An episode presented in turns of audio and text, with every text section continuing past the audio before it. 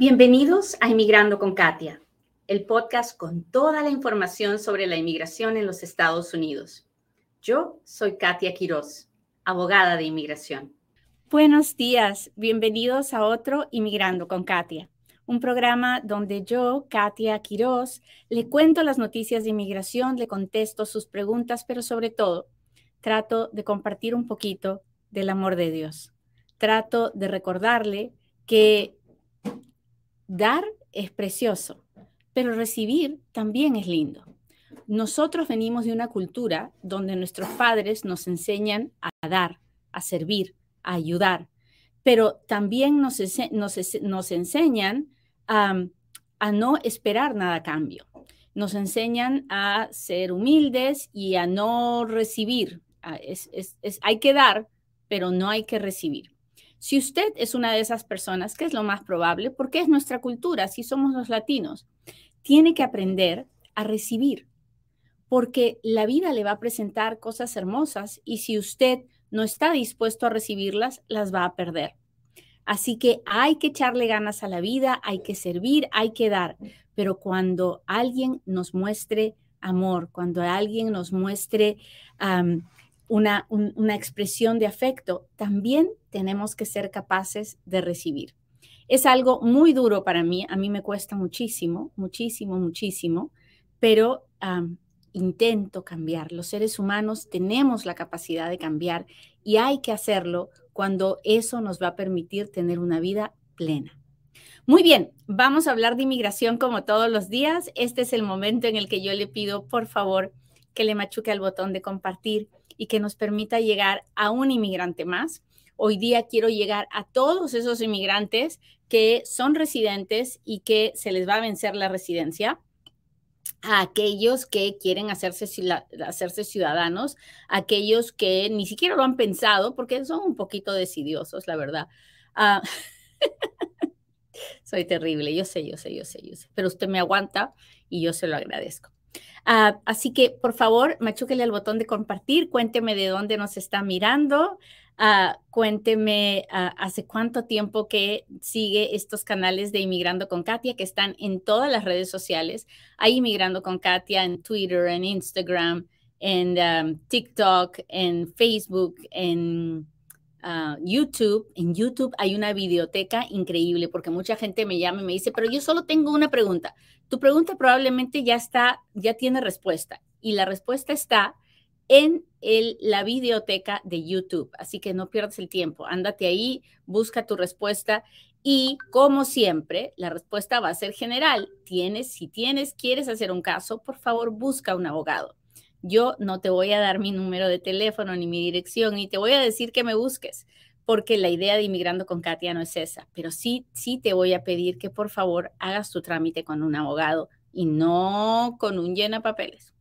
Muy bien, entonces, cuando una persona es residente legal de los Estados Unidos, la residencia es permanente, permanente, o sea, hasta el día que esta persona se muere siempre y cuando la persona no se convierta en alguien deportable porque comete un fraude, porque comete un delito, porque decide vivir fuera de los Estados Unidos y no residir en los Estados Unidos.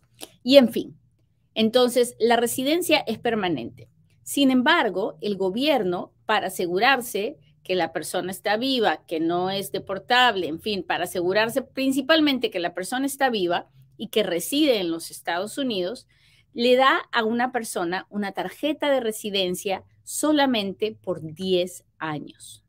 Entonces, la tarjeta de residencia es por 10 años, pero el estatus de residente permanente es permanente, no tiene fecha de expiración. ¿Hasta ahí estamos claros? Cuénteme si me está entendiendo. No se olvide de machucarle al botón de compartir. Efraín de Austin, ¿cómo, puede, ¿cómo está? Gracias por estar aquí. Hola, hola, hola. Newbies dice bendiciones, pastora. No, no soy pastora. No soy. Soy una pobre ah, mujer que de su, de su pobreza encuentra el amor para poder compartirle un poquito de todas las veces que me he equivocado, de todas las veces que he fracasado y de ahí salgo yo. Hola, hola, hola. ¿Cómo están?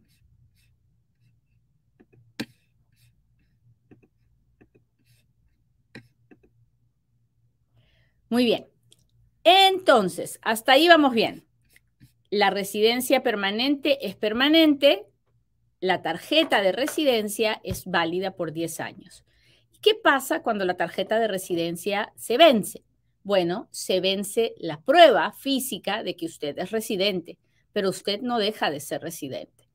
Entonces, siempre hemos tenido esa, ese pleito entre la prueba de la residencia y el estatus de la residencia. Y mucha gente no lo entiende.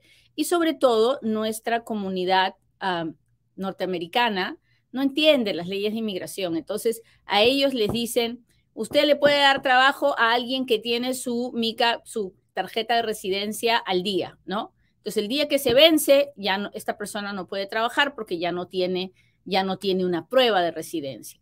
No le explican que la persona sigue siendo residente, solamente le dicen tiene que tener la prueba. ¿Ok? Por eso es que hay, uno tiene que renovar su tarjeta de residente cuando se vence a los 10 años, tiene que renovarla porque si no, no tiene una prueba de residente. Ahora bien, ¿por qué alguien renueva su tarjeta de residente y no se hace ciudadano? Porque si se hace ciudadano, nunca más va a tener que hacer ningún trámite de inmigración ni va a tener que gastar cientos de dólares. Bueno, hay muchas razones por las que una persona no puede hacer la ciudadanía. Generalmente el idioma, no todo el mundo tiene la posibilidad de aprender el idioma inglés y entonces no puede ir al examen de ciudadanía porque le toca en inglés.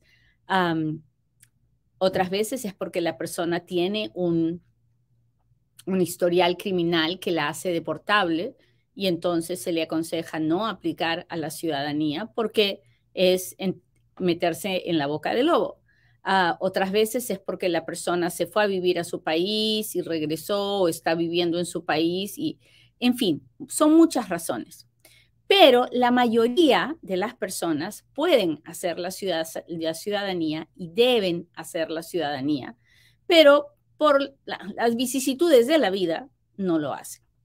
Entonces, cuando va a llegar la época en que se, va a vencer la mica, es cuando decimos, uy, renovar la mica cuesta 500 y FERI, 545, y hacer la ciudadanía cuesta 720, y ya es la última cosa que haría. Entonces, ¿qué me toca hacer?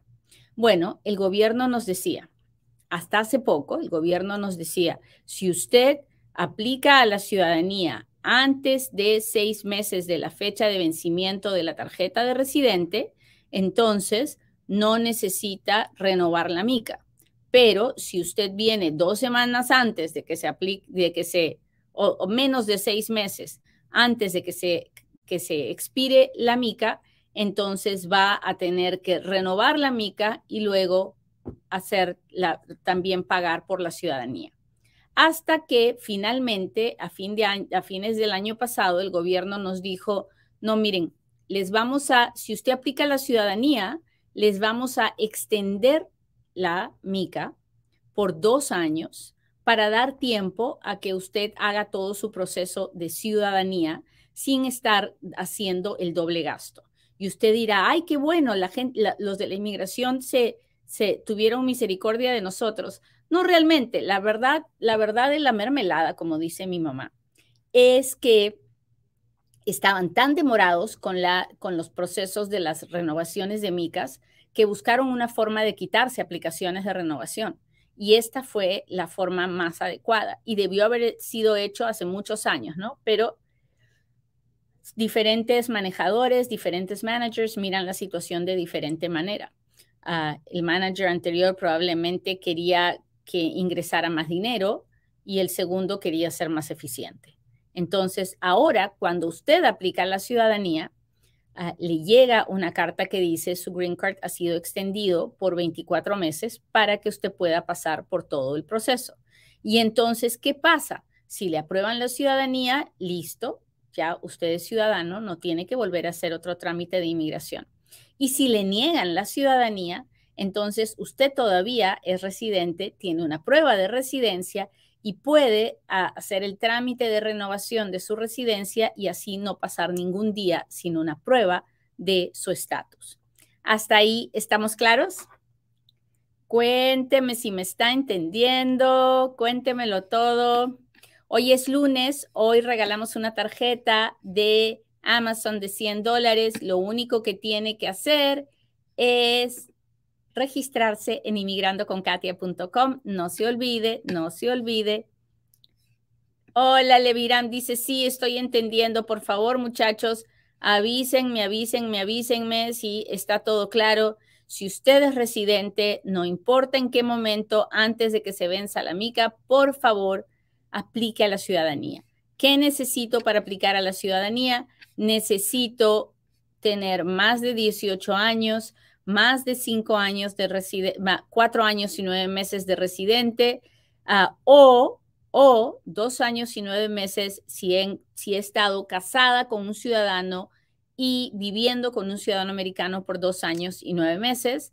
Uh, necesito poder pasar el examen cívico de, uh, y de historia en inglés, necesito entender el idioma inglés, necesito haber vivido la mitad más un día de los cinco o los tres últimos años dentro de los Estados Unidos, necesito tener buena conducta moral y no tener un crimen que me haga deportable.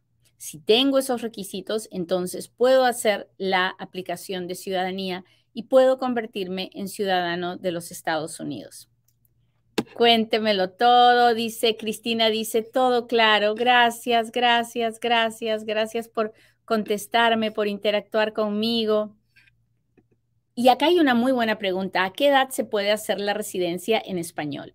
Se puede hacer la residencia cuando uno tiene como mínimo 15 años de residente y más de 55 años de edad. Tiene que tener las dos cosas juntas, más de 15 de residente y más de 55 años de edad. O hay otra fórmula, más de 20 de residente y más de 50 años de edad. Cuando esos dos requisitos se dan, entonces la persona puede hacer la ciudadanía en su idioma natal. Muy bien, muchachos. Ahora sí, hágame sus preguntas, porque ahora es cuando Katia responde.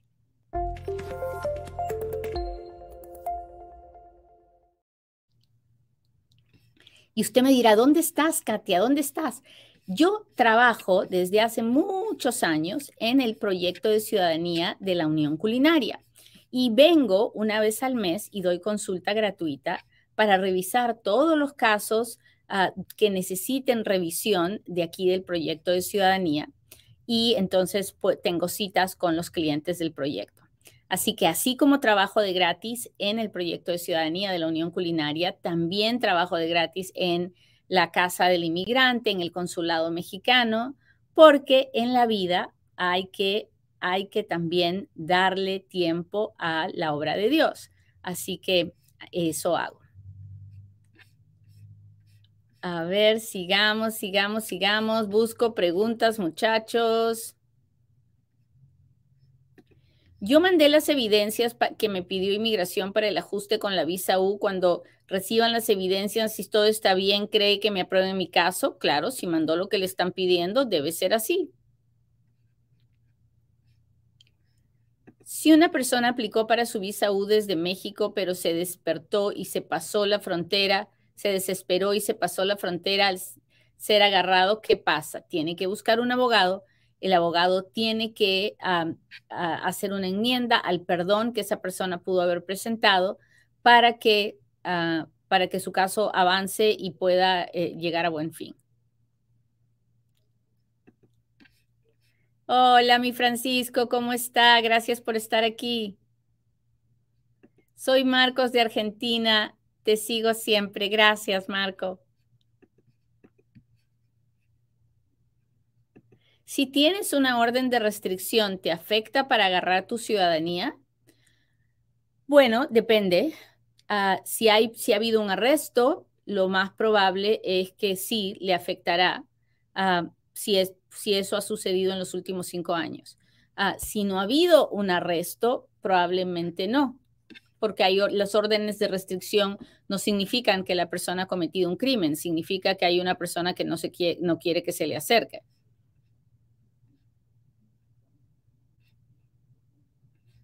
Tengo dos años que mi residencia no llega. Así es, las renovaciones de residencia están súper tardadas.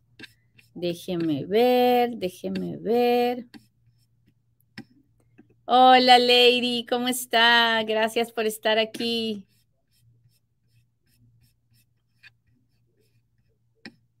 Abogada, mi papá puede ser mi garante en mi petición de visa de estudiante universitario. Él es indocumentado. Cristian, es, lo mejor sería que no, porque la visa de estudiante es la visa de alguien que dice, yo tengo el dinero para ir a estudiar, mi intención es ir a estudiar y no me quiero quedar en los Estados Unidos. Entonces, cuando la persona no tiene los recursos y necesita un garante de los Estados Unidos, es poco probable que una visa de estudiante se vaya a aprobar a no ser que la persona, obvio, esté trabajando y ganando dinero legalmente en los, con estatus legal en los Estados Unidos. Hola Doc, ¿es posible pedir una folla a inmigración para saber por qué revocaron una visa de turista? Ah, no, las visas de turista no las emite la Oficina de Inmigración, las emite el Departamento de Estado. Y el Departamento de Estado, a diferencia de la Oficina de Inmigración, Ah, no tiene la obligación de explicar por qué negó una visa de turista. Eh, las regulaciones dicen que es completamente discrecionario y no tienen la obligación de explicar por qué. ¿Puedo renovar la residencia si ya se expiró? Claro que sí, sí. Yo una vez renové una residencia que se había expirado casi 20 años atrás. Tenía razones para hacerlo, pero es, una, es una manera de contarle que sí. Bueno, muchachos, les agradezco mucho que me hayan acompañado hoy día. Por favor, no se olviden de compartir este programa, de compartir Inmigrando con Katia para que podamos tocar el corazón de millones de inmigrantes en los Estados Unidos. Que Dios los acompañe. Bye.